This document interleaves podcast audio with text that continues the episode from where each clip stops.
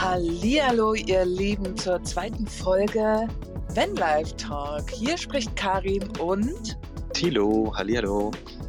Hallihallo, super. Wir machen heute die zweite Folge, da wir schon einen weiteren Talk hatten auf Clubhouse, wo wieder unglaublich spannende Informationen zusammengekommen sind. Und wir möchten euch das ja alles quasi aufarbeiten und weiterhin zur Verfügung stellen, weil wir das sonst schade finden, wenn das alles verloren geht. Äh, so sieht's aus, genau. Und das Thema ist Geld verdienen unterwegs. Die erste Folge dazu. Wir haben gesammelt, was kann man alles für Jobs von unterwegs aus machen. Wir sind mit ein paar Ideen reingestartet in den Talk und dazu kamen noch ganz viele andere Ideen, sodass wir euch heute im Prinzip, sage ich mal, eins, zwei, drei, vier, fünf, sechs spannende Bereiche vorstellen können, mit denen ihr unterwegs Geld verdienen könnt. Und ich fange direkt mal an, nämlich mit der virtuellen Assistenz. Vielen von euch ist das vielleicht noch kein Begriff, aber es ist so, dass ihr quasi die Aufgaben eines Unter Unternehmers übernehmt, die prinzipiell vom Kerngeschäft ablenken. Das kann sein ganz viele Backoffice Sachen, die ihr übernehmen könnt was mittlerweile natürlich auch alles wunderbar virtuell funktioniert. In Zeiten von Homeoffice und letztes Jahr durch Corona hat uns das auf jeden Fall gezeigt, dass man auch ganz, ganz viele Dinge von zu Hause aus machen kann. Also, wir fangen an mit Backoffice-Geschichten. Das kann sein E-Mails schreiben und so weiter. Dann allgemein gefasst Büroarbeiten. Auch dazu muss man nicht mehr an einem Schreibtisch in einem Büro sitzen. Dann ist auch ein sehr spannendes Feld und was ich prinzipiell in meinem Unternehmen auch sehr gerne abgebe, ist die Datenerfassung oder Recherchearbeiten. Weil das ist wirklich, finde ich, als Unternehmer ein riesen Zeitfresser und das gibt man einfach super gerne ab. Wenn ihr besonders gut im Schreiben seid, ist natürlich das Thema Lektorat von Texten vielleicht genau euer Thema. Weil nicht jeder ist besonders gut in Rechtschreibung. Ich selber zum Beispiel habe leichte Legasthenie und bin immer sehr dankbar, wenn danach, nachdem ich meine Texte geschrieben habe, die natürlich nochmal durchkontrolliert werden, damit auf dem Blog nicht irgendein Kauderwelsch landet.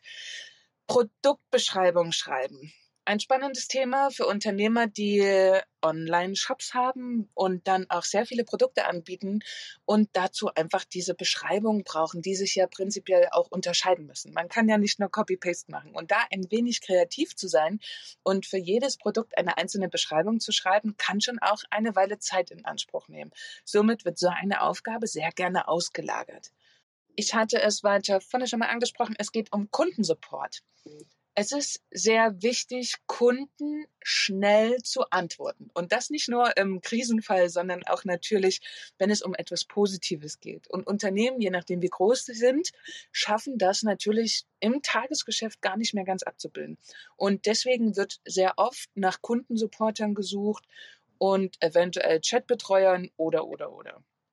Ein weiteres großes Feld ist die Kundenakquise. Das ist schon Bereich Vertrieb, aber man muss so ein bisschen aufpassen dabei. Ich gebe da immer gerne noch so einen kleinen Wink mit, weil Kundenakquise ist tatsächlich oft Kaltakquise für Unternehmen. Früher lief viel über Callcenter. Ich selber saß vor bestimmt 15 Jahren auch im Callcenter und habe Kaltakquise betrieben. Heißt, man bekommt Listen mit Telefonnummern oder E-Mails und darf diese durcharbeiten, bis hoffentlich irgendjemand sagt, okay, ja, mal einen Termin oder ich möchte das kaufen. Ähm, ist recht anstrengend, aber mittlerweile oder immer noch eine gängige Praxis. Blogartikel schreiben ist auch etwas, wenn du mit Texten sehr gut umgehen kannst, wenn du gerne schreibst, wenn du Lust hast, dich mit Themen auseinanderzusetzen. Nicht alles sind ja immer Schwerpunkte von dir, sondern auch neue Themen. Wenn du darüber schreiben sollst, gehört natürlich immer ein bisschen Recherche mit dazu. Aber das wird auch sehr, sehr gerne abgegeben, weil glaubt mir, die ganzen großen Blogger und Blogseiten, da sind nicht alle Texte selber geschrieben. Gerne wird es abgegeben, weil wer einen guten Blogartikel schreibt, braucht schon mitunter ein paar Tage dafür. Zu allerletzt Übersetzung. Du solltest natürlich Muttersprachler sein, wenn du anbietest, von Englisch ins Deutsch zu übersetzen. Aber wenn das dein Steckenpferd ist oder andere Sprachen, sowas wird immer wieder gesucht. Somit habt ihr jetzt eine kleine Übersicht über die virtuelle Assistenz. Dieses Feld ist wahnsinnig groß. Wenn ihr also Ideen habt und eventuell sogar euren Arbeitgeber oder Bekannten oder Freunden etwas unterbreitet, was ihr ihn abnehmen könnt, an Arbeit kann somit auch eine neue Stelle geschaffen werden. Also seid gerne kreativ und ja, traut euch. Und ich gebe ab an Thilo. Danke, liebe Karin. Ja, wunderschön. Wir hatten dort auch in unserem Talk auf Clubhouse den lieben Danny. Den haben wir als Speaker mit reingeholt. Der hat schon zwölf Jahre Erfahrung mit seinen jungen Jahren und ist seit er 17 oder 18 ist selbstständig im Bereich der Programmierung. Und er hat das große Feld der Design, Grafik, Programmierung auf das Feld gebracht und hat uns davon erzählt, was man da alles machen kann. Also wenn wir jetzt von Design sprechen, dann ist das ein unglaublich großes Feld und es betrifft nicht nur das, was wir früher so gekannt haben, ähm, das Printdesign für Zeitungen, Zeitschriften, Plakate, Flyer, solche Geschichten, sondern hat sich ja jetzt unglaublich auch erweitert im digitalen Bereich.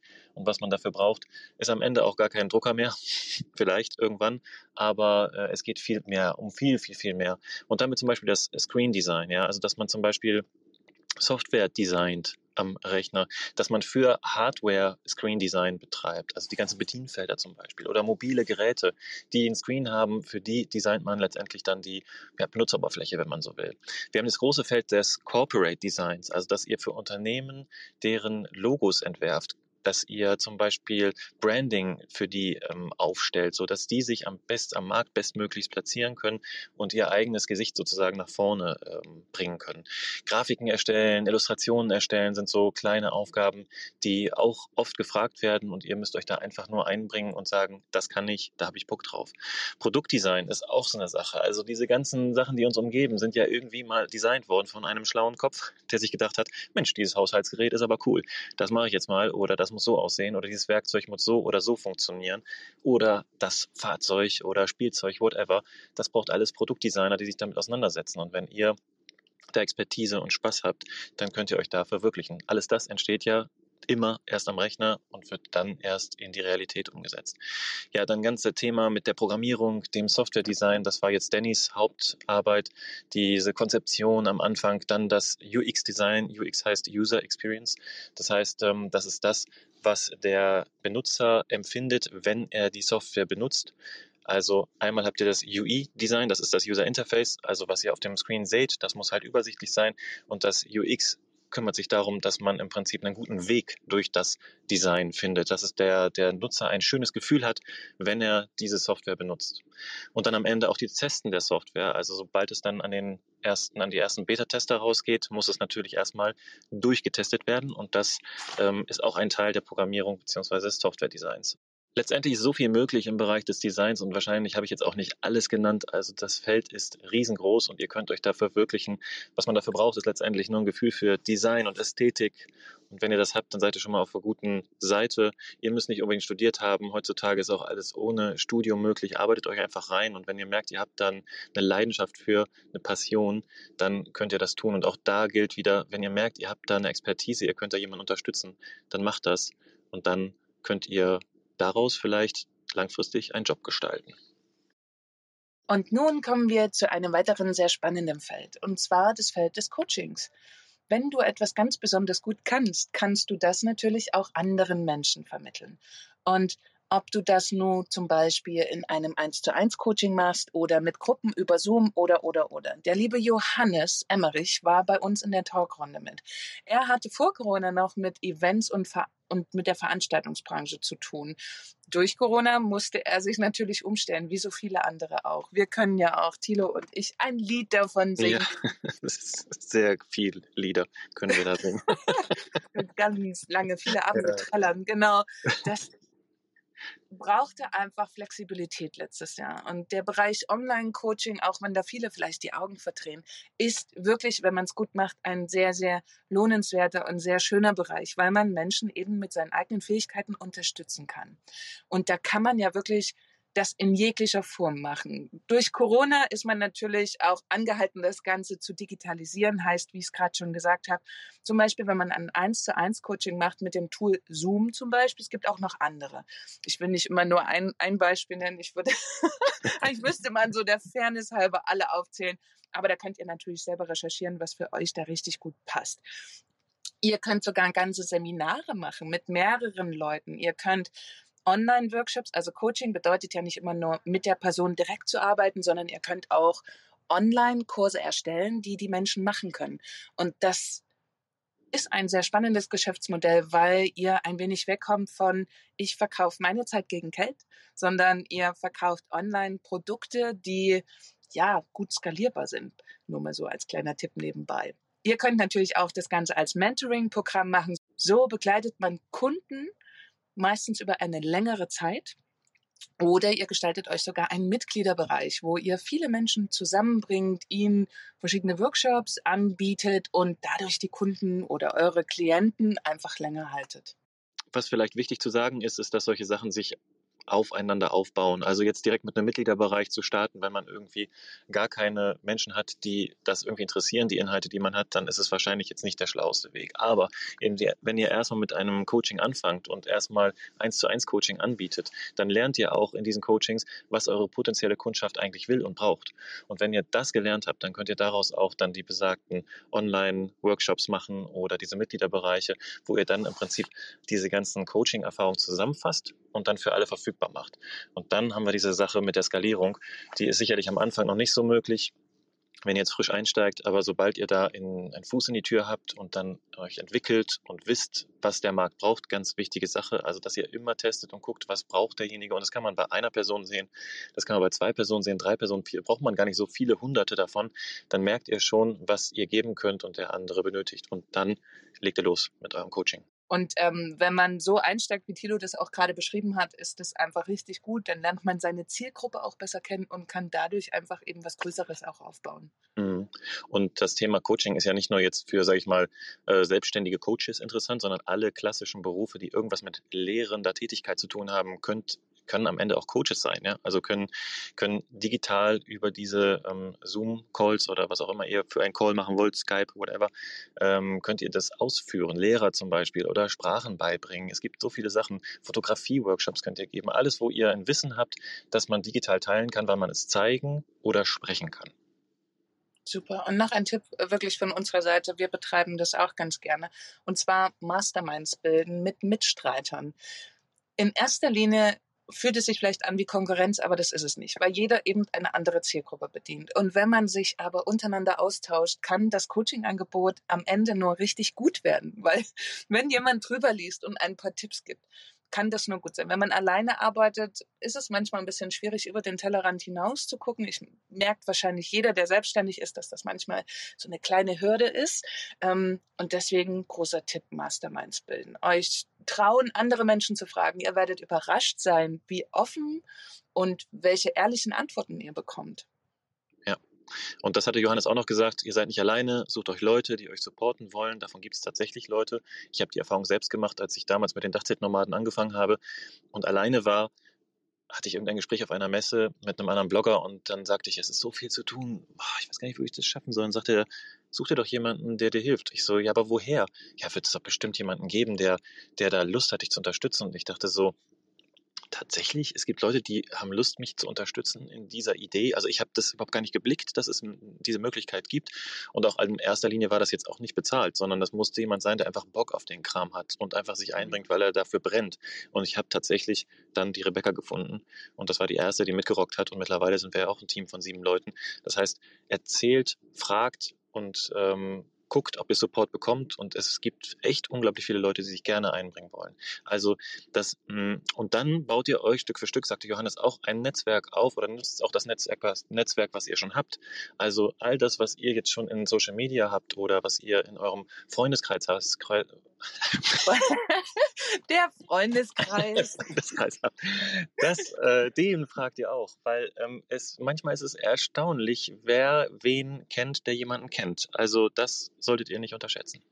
Genau, und traut euch, ich kann das auch nur bestärken, weil wenn ihr die ganze Zeit alleine zu Hause sitzt und so rumdümpelt und nichts passiert, dann kann ja auch keiner was davon wissen. Und glaubt mir, ihr erzählt das dem ersten und vielleicht noch einer zweiten Person. Oft ist das eine Kettenreaktion und es passieren ganz unverhoffte Sachen und ähm, das macht ziemlich viel Spaß nachher am Ende. Also traut euch mit dieser Idee rauszugehen, das anderen zu erzählen, damit ihr eventuell sogar richtig gute Unterstützung bekommt und wie bei naja, nach ein paar Jahren jetzt ein Sima-Team zusammen habt. Und das ist quasi auch nur entstanden, weil gefragt wurde. Ja, und vor allen Dingen, wenn ihr rausgeht mit einer Idee wo ihr euch nicht sicher seid, ob die cool ist oder nicht, dann werdet ihr das genau dadurch feststellen. Wenn ihr rausgeht und es den Leuten erzählt. Entweder sagen sie, boah, geil, erzähl mal mehr, oder sie sagen, oh. Was für ein Blödsinn. Und dann, und dann habt ihr entweder, ja, dann habt ihr entweder nicht die richtige Zielgruppe gefunden oder die Idee ist tatsächlich kacke. Aber beides ist cool, weil dann wisst ihr, was der nächste Schritt ist. Genau, weil ewig an irgendeinem Projekt oder Produkt oder Coaching zu sitzen, was am Ende vielleicht doch wenig Erfolg hat, macht ja auch keinen Sinn. Also man kann ja auch gerade über das Netzwerk am Anfang wunderbar, man nennt es auch Marktforschung betreiben. Sehr spannend, weil da kann auch manchmal noch so Tipps kommen und auf einmal zieht sich das Angebot so ein bisschen straffer und wird aber deswegen auf den Punkt genau für deine Zielgruppe gebaut. Oha, wir sind jetzt quasi fast schon in der Beratung drin. Ja, habe ich auch gerade gedacht. Das ist ja schon fast ein Coaching. Aber perfekt, so soll es ja sein. Also sehr gut, dass wir da nochmal diese Punkte reingebracht haben. Nun ja. stellt euch mal vor, ihr Lieben, ihr habt jetzt keinen Bock auf Menschen. Soll es ja geben. Und ihr wollt trotzdem Geld verdienen unterwegs. Dann geht doch an die Börse. Also, der liebe Volker war bei uns am Start und der hat dieses Thema mit aufgebracht, dass er an der Börse spekuliert. Ist sehr verrucht, sag ich mal, weil man immer so denkt, Spekulation, hm, hm, und das ist immer so ein bisschen komisch. Aber letztendlich ist es auch ein probater Weg, sein Geld unterwegs zu verdienen eben mit Finanzmitteln zu handeln. Und da gibt es so viele Möglichkeiten. Wir wollen jetzt auch nicht auf alle im Detail eingehen. Also Aktien, ETFs, die nicht so ganz spekulativ sind. Oder was der Volker auf jeden Fall auch gesagt hat, Optionsscheine auf Aktien. Das ist eine Sache, die er sehr interessant findet, weil man damit mit relativ wenig Finanzeinsatz am Ende sehr viel rausholen kann. Er hat so ein Beispiel genannt, er hat gesagt, wenn ihr 20.000 Euro habt und das einsetzt, dann könnt ihr es schaffen, wenn ihr die richtigen Tools in der Hand habt, so 500 bis 1000 Euro Monatsumsatz zu machen. Und das ist ja schon mal eine Grundlage, mit der man irgendwie auch schon so ein gutes also Leben führen kann.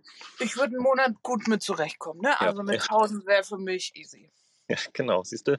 Und wenn ihr mehr braucht, dann habt ihr halt vielleicht ein bisschen mehr Materialeinsatz, sage ich gerade. Also ich meine natürlich Geldeinsatz. Die Scheine. und bei den Optionsscheinen ist es so, nur kurz zur Erklärung, das ist halt nicht ein Wertpapier wie die Aktie, das ihr dann besitzt und irgendwann wieder verkauft, sondern ihr erkauft euch sozusagen ein, eine Option auf einen steigenden Kurs, also ihr spekuliert auf steigende Kurse oder ihr spekuliert auf sinkende Kurse. Das heißt Call-Optionsschein oder Put-Optionsschein. Ja, und wenn ihr das macht, dann ähm, und richtig macht vor allen Dingen und online macht, das ist halt das Geile. Es gibt jetzt total geile Broker, die das anbieten. Ihr müsstet dafür auf den amerikanischen Markt gehen. Das hat der Volker noch gesagt. Und es gibt so Broker wie Lynx, LYNX oder Interactive Brokers so wie man spricht, Interactive Brokers, mit denen ihr diese Optionsscheine handeln könnt. Und ansonsten hat er noch eine andere Sache genannt, das war Trade Republic. Trade Republic ist anscheinend auch eine Plattform oder eine App, die das ganze ähm, Traden jetzt auch sehr aufgemischt hat in den letzten Jahren. Da ist viel Bewegung und es ist wirklich möglich, mit wenig Einsatz und mit einem ja, Mausklick oder einem Fingerklick seine, seine, seine Werte zu handeln und am Ende eben ein hübsches Monatsumsatzsümmchen zusammenzukriegen. Also wer sich dafür interessiert, zu spekulieren, wer da Bock drauf hat auf Finanzen, der sollte sich das unbedingt nochmal angucken oder am besten auch den Volker fragen. Den äh, Kontakt habt ihr in den Shownotes von dieser Folge. Hier würde ich gerne noch was beifügen, weil mir fällt gerade was ein, das ist so eine kleine Herzensempfehlung, und zwar mhm. Mrs. Moneypenny. Das ist jemand, eine Frau, die tatsächlich auch dieses Thema aufgerollt hat. Sie speziell natürlich auch äh, arbeitet gerne für Frauen, weil gerade Frauen betrifft das Thema Altersarmut oder irgendwie Vorsorge ja ganz besonders, weil Frauen sich nicht so gerne darum kümmern. Und sie hat dieses ganze Thema auch aufgerollt und ich habe schon viel bei ihr gelesen und habe durch ihre Form der Kommunikation, wie sie das quasi einen erklärt, auch ein bisschen Bock gekriegt, mich damit auseinanderzusetzen, weil ich muss ganz ehrlich zugeben, mich hat das Thema noch nie gereizt. Sobald ich das irgendwie höre, da ist bei mir dann so Pausemodus an und weil ich ganz viele Dinge einfach nicht verstehe. Ne? Also Börse ist ja wirklich für mich so ein, habe ich keine Ahnung von. Ne? Und selbst wenn ich dazuhöre, erschließt sich mir das nicht.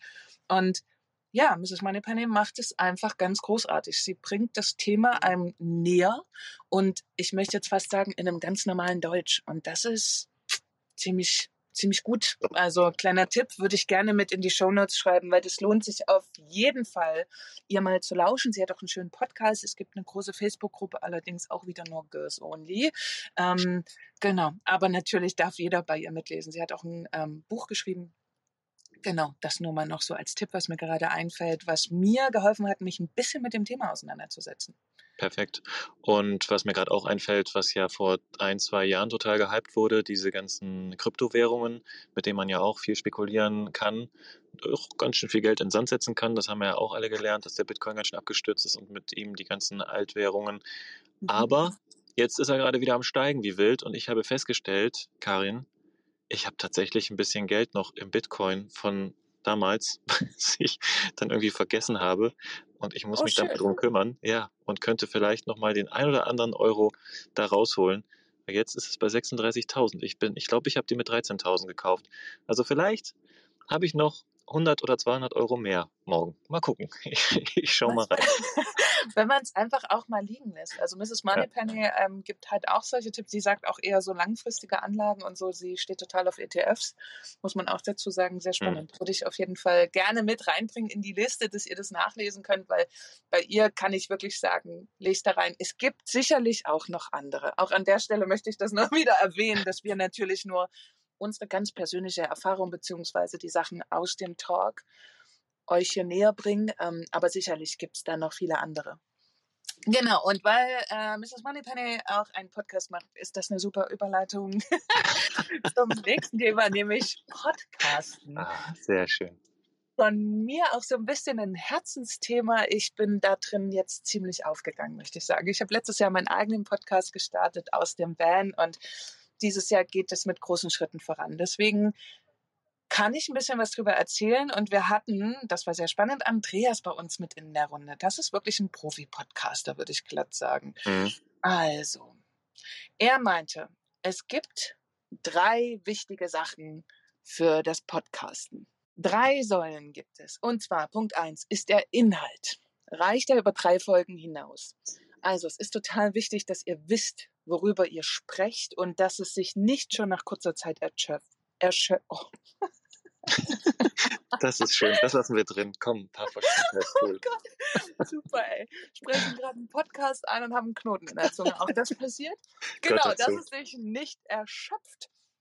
Das ist ganz wichtig, weil viele fangen hochmotiviert an und wissen dann relativ schnell nicht mehr, über was sie reden sollen. Und mein Tipp an der Stelle ist es, entweder ihr habt Bock, richtig viel zu recherchieren, euch in ein neues Thema einzuarbeiten könnt, dann könnt ihr natürlich auch über Dinge sprechen, wovon ihr noch keine Ahnung habt. Aber die besten Podcasts funktionieren damit, wenn du über etwas berichtest, für was du richtig brennst. Wir sind wieder, es kommt immer wieder dahin, lieber Thilo, mhm. dass man für seine, für, für sein Thema brennen muss. Und weil es fällt einfach dann total leicht darüber zu sprechen strukturiert es ein wenig und dann kommt ihr auf jeden Fall auf ein paar mehr Folgen. Die Audioqualität hat er noch angesprochen, wobei man dazu sagen muss, er als Profi hat da natürlich einen komplett anderen Anspruch als wahrscheinlich jemand, der gerade anfängt. Er hat Studioqualität, hat richtig gute Mikrofone. Ähm, das kann man natürlich nicht immer abbilden, weil zum Beispiel auch wir beide, Thilo und ich jetzt gerade, wir berichten auch aus dem Van. Mhm. Er sitzt bei sich im Auto, ich sitze bei mir am Tisch in meinem Van hier in Spanien. Ja, das geht halt auch, ne? Also genau, wichtig ist, dass ihr euch auf jeden Fall traut, einfach anzufangen. Der dritte Punkt, den er genannt hat, war Kontinuität. Erwartet nicht, dass schon nach drei Folgen der große Erfolg winkt und dass ihr super viele Zuhörer habt. Wichtig ist es, regelmäßig Folgen rauszugeben. Die Intervalle, die setzt ihr natürlich fest, ob ihr einmal pro Woche, alle zwei Wochen oder wie ich gerade täglich eine Podcast-Folge rausbringt. Aber das brauchen die Zuhörer, damit sie so ein bisschen wissen, auf was sie sich einlassen können. Und jetzt fragt ihr euch bestimmt alle, wie kann man damit bitte schön Geld verdienen? Ja, Karin, wie kann man damit Geld verdienen? Das Monetarisieren von Podcast ja. ist dadurch möglich, indem man Werbepartner findet. Das Ganze kann man über Agenturen machen. Da gibt es zwei, wurden angesprochen. Das ist einmal die OMR, nee, doch, OMR Podcast Agentur, also O wie muss ich das so buchstabieren? OMR? ja, O wie Otto. Ja. o wie, hm, wie Mama. wie Martha und R wie Richard. Genau, oder zum Beispiel ULab Media, da stehe ich auch drin.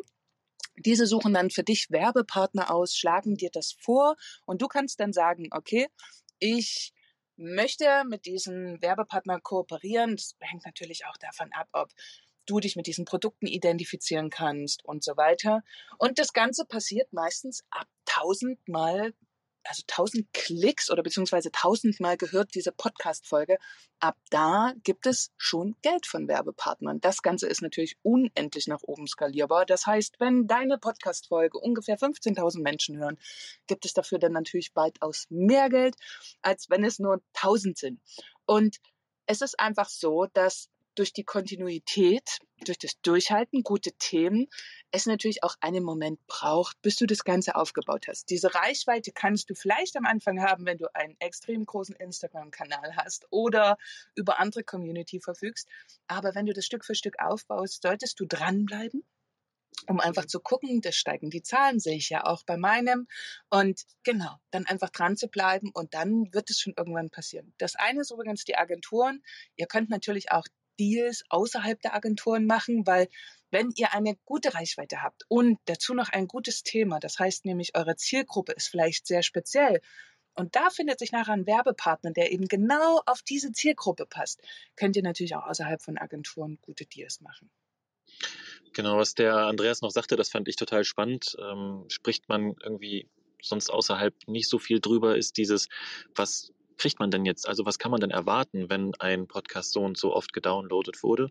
Und er hat da den Tausender Kontaktpreis reingebracht. Der ist jetzt nicht nur bei Podcasts äh, das Mittel der Wahl, das gibt's auch bei Videos.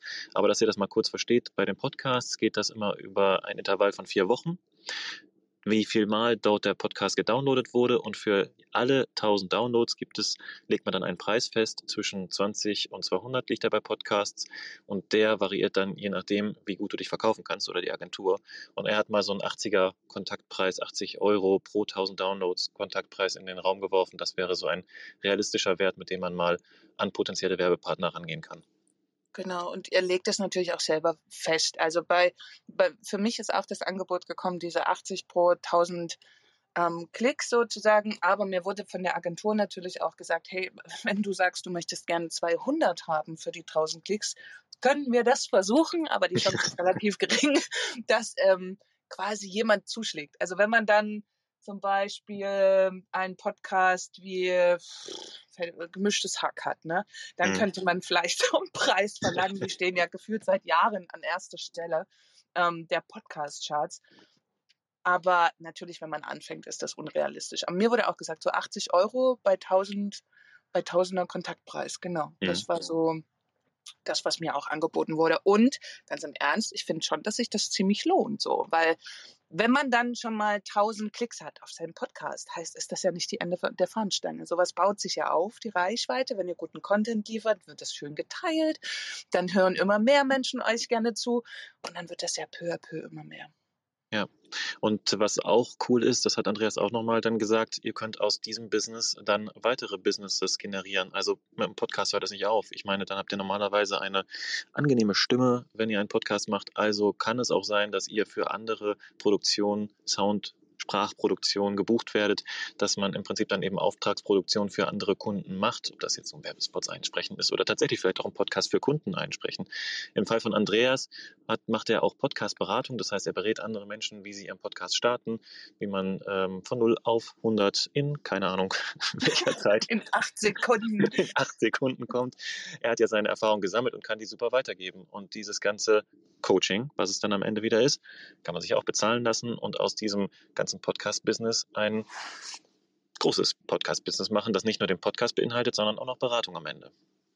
Genau. Und was auch noch ein, ein Tipp war, war einfach, um natürlich schnell gute Reichweite zu bekommen, ihr Lieben. Es ist schon gar nicht so unklug, einfach euch Leute einzuladen, die schon eine große Reichweite haben. Wichtig ist natürlich auch hier auf den Inhalt zu achten, also nicht einfach nur der Fokus auf Reichweite. Aber wenn ihr jemand im Interview mit hat, der schon eine große Reichweite hat, teilen diese Menschen natürlich auch gerne diese Podcast-Folgen und somit wird das Ganze natürlich schön gestreut. Genau, Podcast, Riesenthema. Ihr hört ja selber gerade ein. Insofern habt ihr wahrscheinlich auch daran Interesse und vielleicht ist es ja für euch ein Thema und ihr könnt euch das mal genauer angucken. Hoffentlich haben wir da ein paar Inspirationen jetzt geliefert und ein paar Möglichkeiten, dass ihr euch auf den Weg machen könnt. Wenn ihr nicht so ganz der Audiotyp seid, sondern eher so der visuelle oder der Schreibtyp, dann ist vielleicht Blog was für euch. Also das wie sagt man, das Runnen eines Blogs. ah, betreiben heißt das auf Deutsch. oh yes. das Betreiben eines Blogs. Vielleicht ist das Betreiben eines Blogs dann was für euch. Und wir hatten die liebe Katrin mit bei uns in unserem Clubhouse Talk. Die hat das Glück, dass sie 320.000 Leser im Monat hat mit einem Reiseblog. Sie hat schon vor längerer Zeit angefangen. Ich weiß gar nicht, wie viele Jahre es her ist. Auf jeden Fall macht sie das schon länger und ist ganz gut im Business drin. Sie setzt, das hatten wir auch in der letzten Podcast-Folge schon erzählt, zwischen 10.000 und 20.000 Euro im Monat um. Und das ist schon ganz ordentlich für einen Blog. Sie sagt oh, auf jeden Fall. Stopp, wir müssen genau. das kurz korrigieren vor Corona, weil sie hat es ah. natürlich ah. auch erwischt. Ja. Ich, der der ähm, Vollständigkeit halber wollte ich das nur kurz erwähnen. genau, sehr gut. Wir gehen einfach davon aus, dass der Podcast hauptsächlich 2024 gehört wird. Nein, also ja, genau. Also vor Corona ist es und danach hat sich alles ein bisschen gedreht. Ähm, das besprechen wir jetzt auch. Also die Einnahmen, die sie gemacht hat, und das hat sie auch nochmal gesagt, sind hauptsächlich Einnahmen aus Affiliate. Also das heißt Kooperationen mit anderen ähm, Firmen, die Produkte herstellen, für die ihr beteiligt werdet, wenn ihr sie empfehlt. Das heißt, ein Link ist auf eurer Webseite, ihr werdet weitergeleitet zu Amazon oder zu XY. Amazon ist einfach das größte Beispiel und kriegt dann eine Provision dafür, dass der Leser von eurer Seite auf Amazon gekommen ist und dort ein Produkt gekauft hat. Da gibt es ganz unterschiedliche Konzepte. Die einen machen das so, dass ein Cookie gesetzt wird, der dann irgendwie für den ganzen Warenkorb nachher gültig ist oder auch für mehrere Tage bleibt, auch Monate bleibt.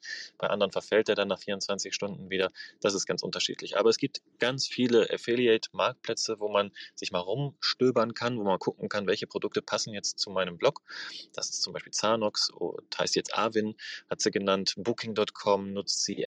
Sie setzt mit ihrem Blog und das sind die Zahlen von vor Corona, danach hat sich das ein bisschen geändert, zwischen 10.000 und 20.000 Euro im Monat um. Und damit kann sie nicht nur sich selber finanzieren, sondern sogar auch ein Team, das ihr hilft zu schreiben. Wir hatten es ganz am Anfang bei den virtuellen Assistenten. Das ist zum Beispiel eine Möglichkeit, wie ihr euch einbringen könnt.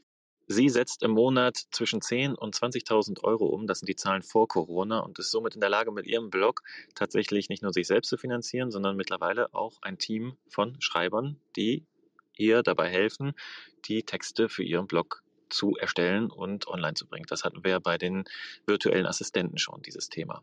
Ja, wo kommt das Geld her? Aus Affiliate-Einnahmen. Bei ihr sind 90 Prozent der Einnahmen aus Affiliate generiert. Das heißt, ihr habt Partnerschaften mit Firmen, die euch an dem Verkauf von bestimmten Produkten beteiligen.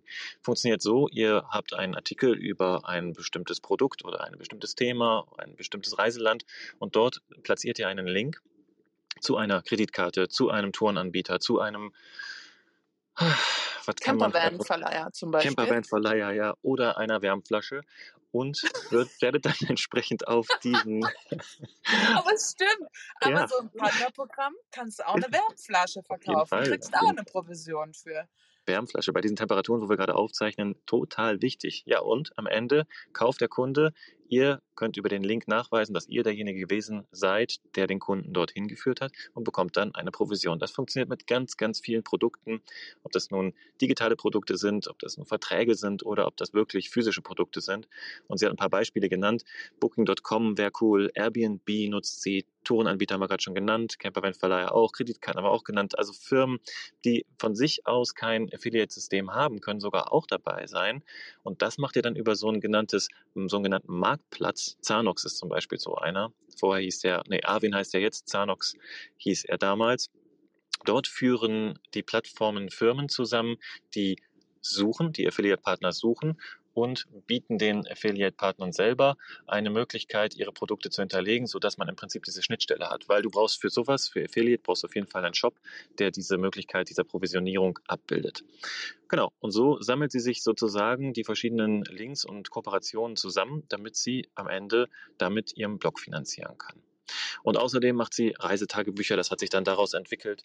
Oder sie geht auch zum Beispiel zu Tourismusämtern hin und sagt, hey, ich schreibe jetzt mal über jenes und welches einen, einen äh, Artikel und das sind dann sogenannte Sponsored Posts. Das heißt, es werden Artikel geschrieben, die der Kunde bezahlt, dass ihr sie schreibt und die werden auch entsprechend gekennzeichnet und gehen dann über genau das Thema, was der Kunde möchte.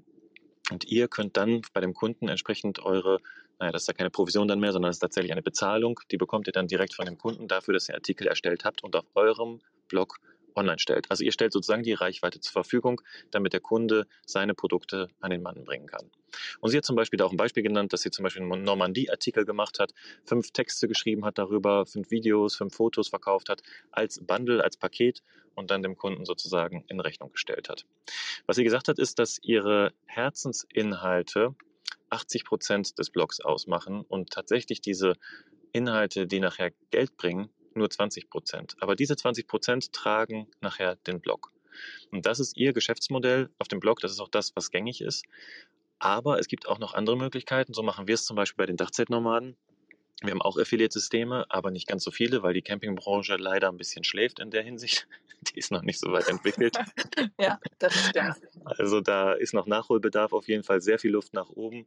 Und wenn es eben solche Affiliate-Systeme nicht gibt oder die Leute nicht bereit sind, über so ein Affiliate-Netzwerk sich anzumelden und dann mit euch zusammenzuarbeiten, gibt es auch noch die Möglichkeit, auf dem Blog selber Werbeplätze zu verkaufen. Das heißt, ihr stellt fest, welche Seite bei euch auf dem Blog besonders gut besucht ist und setzt da einfach einen Banner hin. Das ist die einfachste Möglichkeit. Seitenleiste, oben drüber, unten drunter. Ihr könnt die Banner hinsetzen, wo ihr wollt und dann eben den Kunden anbieten. Hier könnte deine Werbung stehen, hier kann dein Bild sein, hier ist dein Spruch. Und alle Besucher, die dann draufkommen auf die Seite, klicken an und kommen dann entsprechend zu den Kunden. Oder ihr sucht euch dann noch spezielle Seiten raus innerhalb eures Blogs, die besonders gut frequentiert sind. Also zum Beispiel ist das bei uns bei den Dachzeltnomaden die Hersteller- und Markenseite. Das ist eine Seite, die sucht jeder, weil er hier einen Überblick haben will über den Markt. Und dort haben wir sozusagen dann spezielle Werbeangebote platzieren, weil wir wissen, diese Seite rankt halt super gut, wird super gut aufgerufen und wir können dem Kunden sagen, wenn du dort ganz oben stehst, dann hast du jenen und welchen Vorteil, hast so und so viele Klicks und so und so viele Leute kommen dann am Ende auch zu dir durch. Das kann man ja alles messen. Da gibt es so ähm, Link, äh, wie sagt man, Link-Shortener, also Möglichkeiten. Bitly ist zum Beispiel eine Möglichkeit, um zu tracken. Mhm. ja, um zu tracken, wie, was hast du gesagt? Ich, ich bin ja gerade ins Wort gefallen. Tut mir sehr leid. Ich habe gesagt, mit Bitly arbeite ich auch, um eben einfach abbilden zu können, wie oft Links angeklickt werden, aus welcher Ecke die auch kommen dann. Ne? Also das ja. ist, dafür ist das natürlich super zu gucken. Ist jetzt mehr über, über Instagram gekommen oder mehr von der Seite. Also man kann das ja wirklich ziemlich genau rauslesen und ich liebe Statistiken. Ja. ja. Und die brauchst du auch. Wenn du den Kunden was verkaufen möchtest, dann musst du eine Statistik haben, du musst den Zahlen vorlegen. Kein Kunde kauft auf dem Blog irgendeine Werbefläche, weil er denkt, es könnte ihm irgendwie helfen oder könnte ihm was nützen, sondern du musst ihm beweisen, dass es ihm was nützt. Und das machst du im Prinzip, dass du deine Zahlen offenlegst, die du von deinen eigenen äh, Analytics hast, oder dass du eben dem Kunden dann durch diese Statistiken von Bitly oder diesen Hilfsmitteln halt zeigst, okay, da kommen auch tatsächlich Leute dann durch. Click-through nennt sich dieses Thema, also Klick durch sozusagen auf Deutsch. Ja. Genau. Und das da sind so Möglichkeiten. Media Kit. Oh, Entschuldigung, ich falle dir schon wieder ins Wort. Das sogenannte Media Kit ist da ganz praktisch. Ja. ja. Wir haben zum Beispiel bei den Dachzeitnomaden eine komplette Seite, die sich nur darum kümmert, die Werbepakete zu beschreiben. Das heißt, wenn du bei dachzeitnomaden.com auf Werbepaket gehst, dann siehst du da die Möglichkeiten, die man hat, bei uns zu inserieren. Und so bieten wir dem Kunden das im Prinzip an, wenn er sagt, ach, das würde mich interessieren, hier Sponsored Post. Oder ich würde gerne platziert werden auf der Hersteller- und Markenseite. Oh, ich möchte mich gerne als Verleiher eintragen lassen. Oh, ich würde mich gerne als Händler eintragen lassen. Das sind alles Werbekonzepte, die wir selbst entwickelt haben und die wir auf dem Blog anbieten und die der Kunde letztendlich dann kaufen kann. Dann kommt er auf dich zu und fragt dich, oh, ich möchte gerne mehr Informationen. Da kriegt er das Konzept zugeschickt und dann, wenn er, wenn ihm das gefällt, was er da sieht, kriegt er es und ähm, du hast einen Kunden mehr gewonnen.